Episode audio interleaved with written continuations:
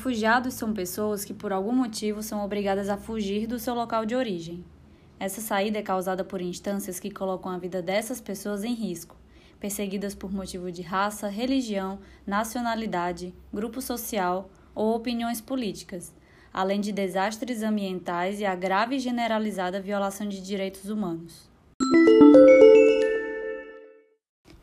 Mas nesse contexto da pandemia da Covid-19, a Organização Internacional para Migrações, OIM, afirmou que migrantes e refugiados são considerados os grupos mais vulneráveis a falhas no acesso a direitos básicos. O secretário-geral das Nações Unidas, Antônio Guterres, em um pronunciamento afirmou que os refugiados atualmente enfrentam não apenas uma, mas três crises em simultâneo. COVID-19 continues to devastate lives and livelihoods around the globe. Ele diz que os refugiados, em primeiro lugar, enfrentam uma crise de saúde, à medida que são expostos ao vírus, geralmente em contextos de grandes aglomerações, onde o distanciamento social é um luxo impossível e onde coisas básicas como cuidados de saúde, água, saneamento e nutrição são muitas vezes difíceis de encontrar. Segundo, as pessoas em movimento enfrentam uma crise socioeconômica, especialmente aquelas que trabalham na economia informal sem acesso à proteção social. Terceiro, enfrentam uma crise de proteção.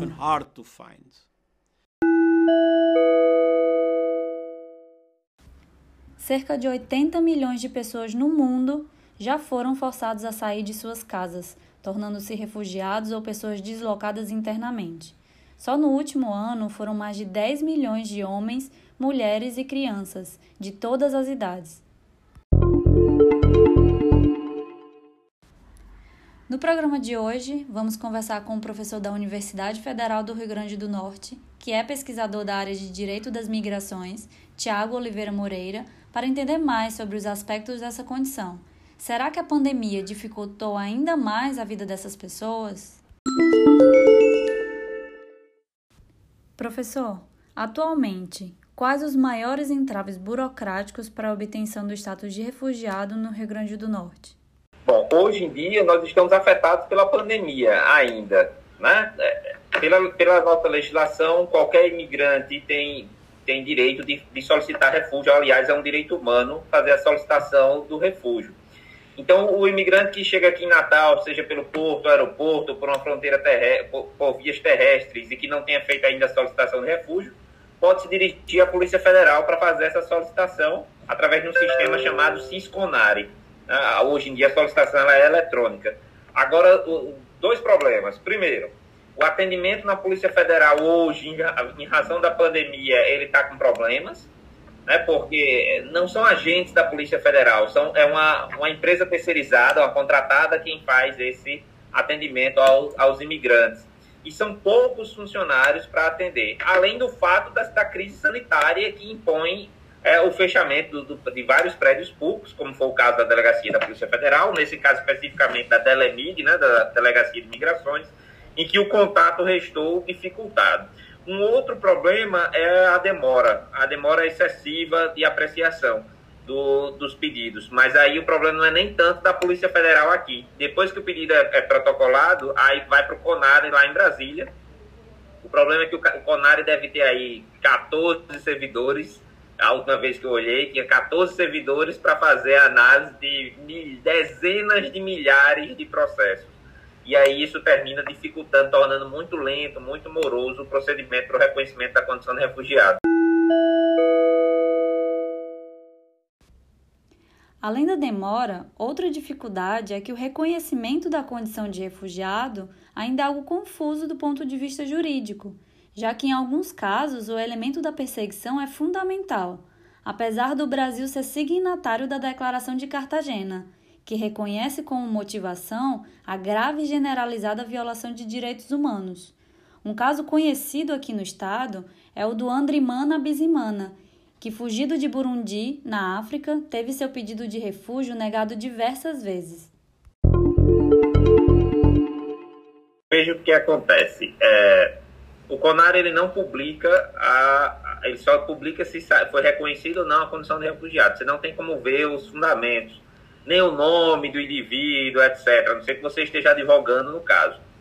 Por quê? Porque, como você bem disse, a regra é a perseguição. Então, quando você vai estar divulgando ali que é, fulano sírio, fulano afegão, ou fulano russo, é, qualquer indivíduo que foi que estava sendo perseguido, você vai dizer onde ele mora, onde ele pode ser encontrado, e aí essa perseguição pode se intensificar. Por isso que esses dados são sigilosos, eles não são divulgados.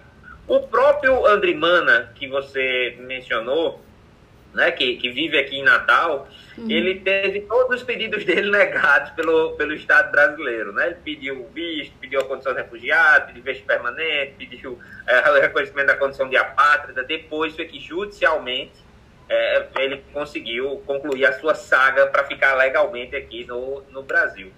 Mas é, aqui, hoje em Natal, nós temos nós temos refugiados, a, a, sua grande maioria são de venezuelanos, já que o Estado brasileiro reconheceu que a Venezuela passa por uma crise econômica, política e social, ou, portanto, com base na hipótese do espírito de Cartagena, que você bem mencionou, de grave e generalizada violação aos direitos humanos, muitos desses venezuelanos que estão aqui em Natal hoje, né, são 60 e poucas famílias só aqui em Natal, 69, se não me falha a memória, é, eles fizeram a solicitação de refúgio.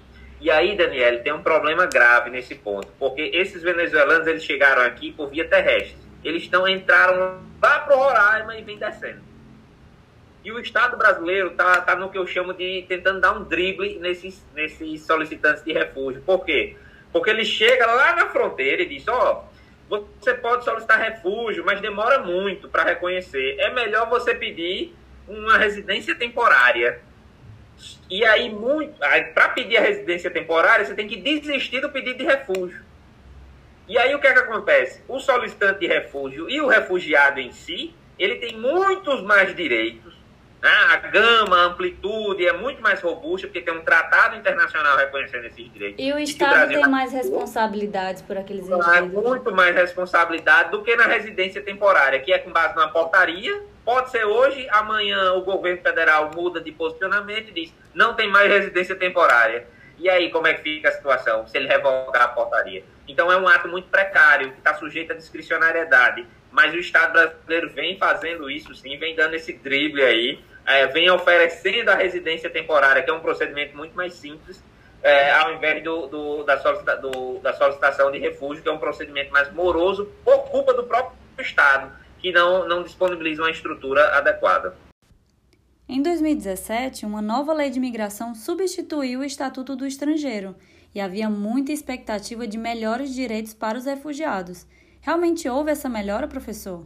Mudou, mudou para melhor em alguns pontos. Por exemplo, uh, o indivíduo que, que tinha filho tinha uma discussão na jurisprudência se ele podia ser deportado, expulso do país né, algumas medidas de retirada obrigatória, de retirada compulsória. Aí discutia-se se o filho foi antes ou depois da medida de expulsão. Agora não, com a nova lei para proteger a paternidade, para proteger a própria criança e o sustento dessa, dessa criança, se tiver filho brasileiro e que dependa economicamente, não vai poder ser é, não vai poder ser, ser expulso do Brasil. Algumas, inúmeros outros direitos foram reconhecidos é, direitos que, que, que antigamente no Estatuto do Estrangeiro não, não tinha previsão, agora passaram a ter. A, a própria reunião familiar ficou mais robusta. Outro ponto bastante interessante que eu venho pesquisando e publicando é sobre a ideia de crimigração. É, antigamente, o Estado brasileiro ele via o imigrante como um inimigo, é tanto que ele chamava de estrangeiro. É, a nova lei de imigração, como você bem mencionou, ela não é um estatuto do estrangeiro, é uma lei de imigração, é diferente. Então, é um viés humanista. Então, é, não há possibilidade de prisão em razão da irregularidade migratória. Eu tinha isso até o Estatuto do Estrangeiro, não tenho mais. Então, simplesmente, o Brasil não pode prender alguém porque está sem papéis, porque está irregular aqui no país. Então, essa foi uma das grandes evoluções, eu poderia dizer, da lei de imigração, que foi romper com esse viés securitário do Estatuto do Estrangeiro, a lei da ditadura militar, e trouxe para um viés mais democrático, mais humanista, com a nova lei de imigração. Muito embora, Daniel, salte aos olhos o fato de que a lei diz que não pode prender, se o único motivo para a prisão for a irregularidade migratória, mas o decreto que regulamenta a lei diz que pode. O próprio decreto, o presidente Temer, quando assinou o decreto, e ele tem doutorado em direito, mas ele assinou o decreto e o decreto é ilegal. Por quê? Porque ele viola a própria lei que ele regulamenta, além de violar outros instrumentos internacionais. E agora, com a pandemia, Daniel, várias portarias é, do Ministério da Justiça violando a lei de, de imigração. Algumas falando, por exemplo, que se violar a, o fechamento da fronteira, então se um venezuelano tentar ingressar no Brasil para fugir da fome, da miséria, é, da, da, da falta de medicamentos, etc., ele poderia ser responsabilizado civil, penal e administrativamente ter o seu pedido de refúgio inabilitado e poderia ter deportação imediata. E, assim, eu nunca vi atos com tantos defeitos, porque eles são ilegais, violam a lei, eles são inconstitucionais, violam a Constituição, e eles são inconvencionais, violam os tratados internacionais. Porque como é que pode ter uma deportação imediata? Peraí, sem direito à defesa? Sem, sem, sem, uh, ouvir, sem ser ouvido? Sem se manifestar? De maneira alguma. E essa própria inabilitação do pedido de refúgio, é, que, tá, que tem previsão nessas portarias, também viola o próprio direito a solicitar refúgio. O indivíduo ele pode até não ter um direito humano a migrar, mas ele tem o direito de solicitar refúgio e de ver se seu refúgio, pedido de refúgio processado.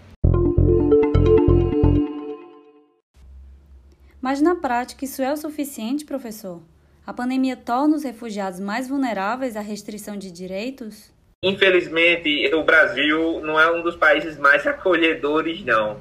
É, essa, essa é uma falácia quase dizer que não há xenofobia no Brasil. Há sim, há preconceito, há discriminação. E agora na pandemia, esses imigrantes que já estão, imigrantes forçados, que estão em situação de vulnerabilidade, eu costumo dizer que eles estão em uma situação de hipervulnerabilidade, porque imagine, chega no Brasil no período de pandemia, não fala português, não domina o nosso idioma, tem o direito de estar aqui para solicitar refúgio, é, não, não, não conhece o Sistema Único de Saúde, o SUS, não sabe que tem que fazer uma carteirinha do SUS para poder ser atendido no posto de saúde, não sabe sequer que tem direito à saúde, porque é um dos direitos humanos que o imigrante tem, é o direito à saúde, a ser atendido no Valfredo Bugel, no UBS, na, numa UPA, em, em qualquer lugar. E, e, outros direitos que, que são que, que, estão aí, aqui no Rio Grande do Norte, por exemplo, que estão sendo extremamente úteis para proteger essa população, como por exemplo o aluguel social. É o Estado do Rio Grande do Norte está pagando aluguel social para imigrantes vulneráveis, que não têm onde morar, que não têm renda. Ah, o acesso ao restaurante popular, né, o programa de, de, de, segurança alimentar, também os imigrantes estão tendo acesso a isso aí.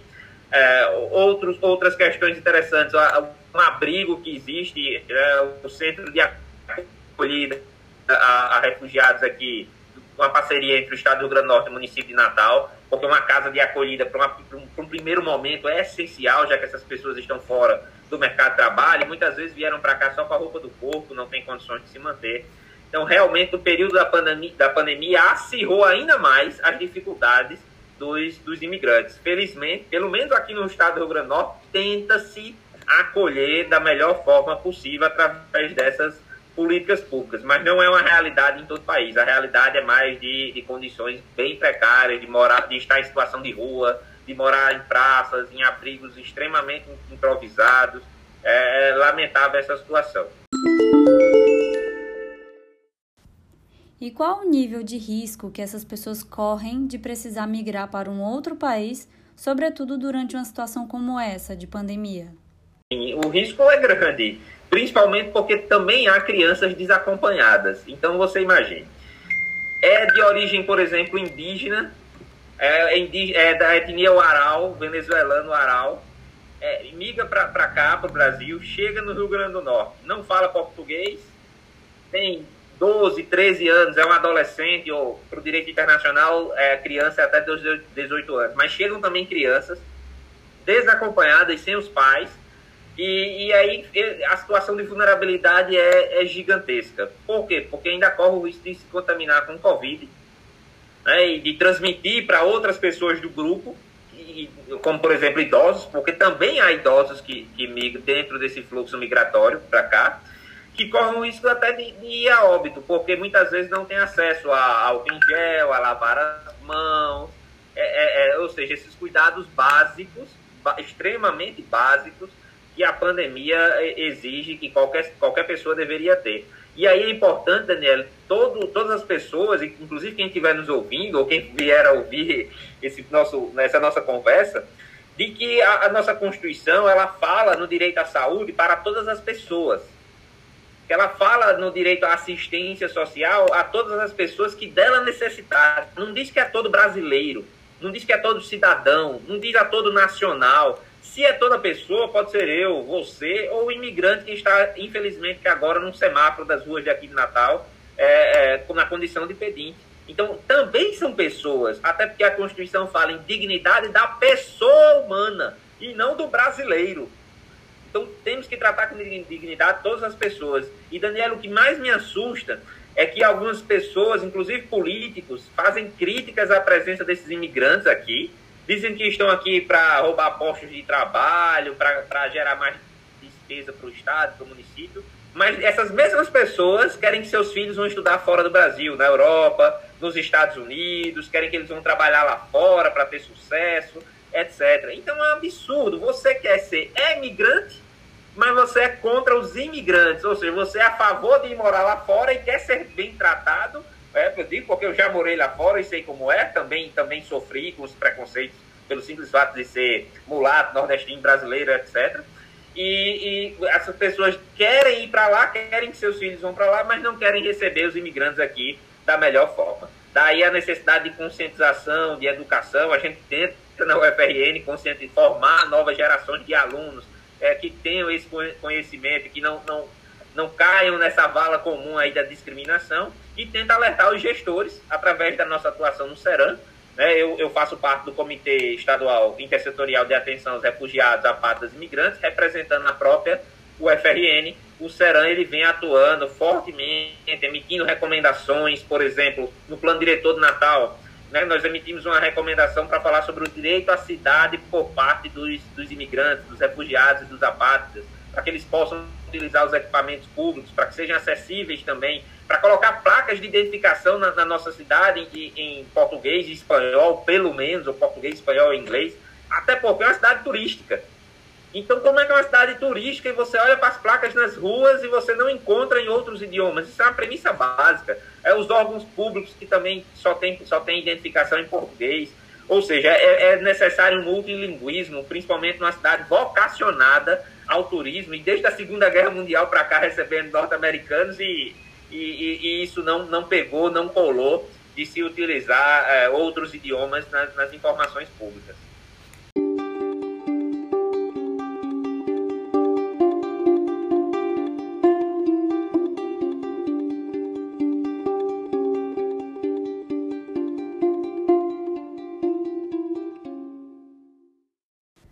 Programa de hoje, conversamos com o professor Tiago Oliveira sobre a condição do refugiado, principalmente no que se refere aos aspectos jurídicos.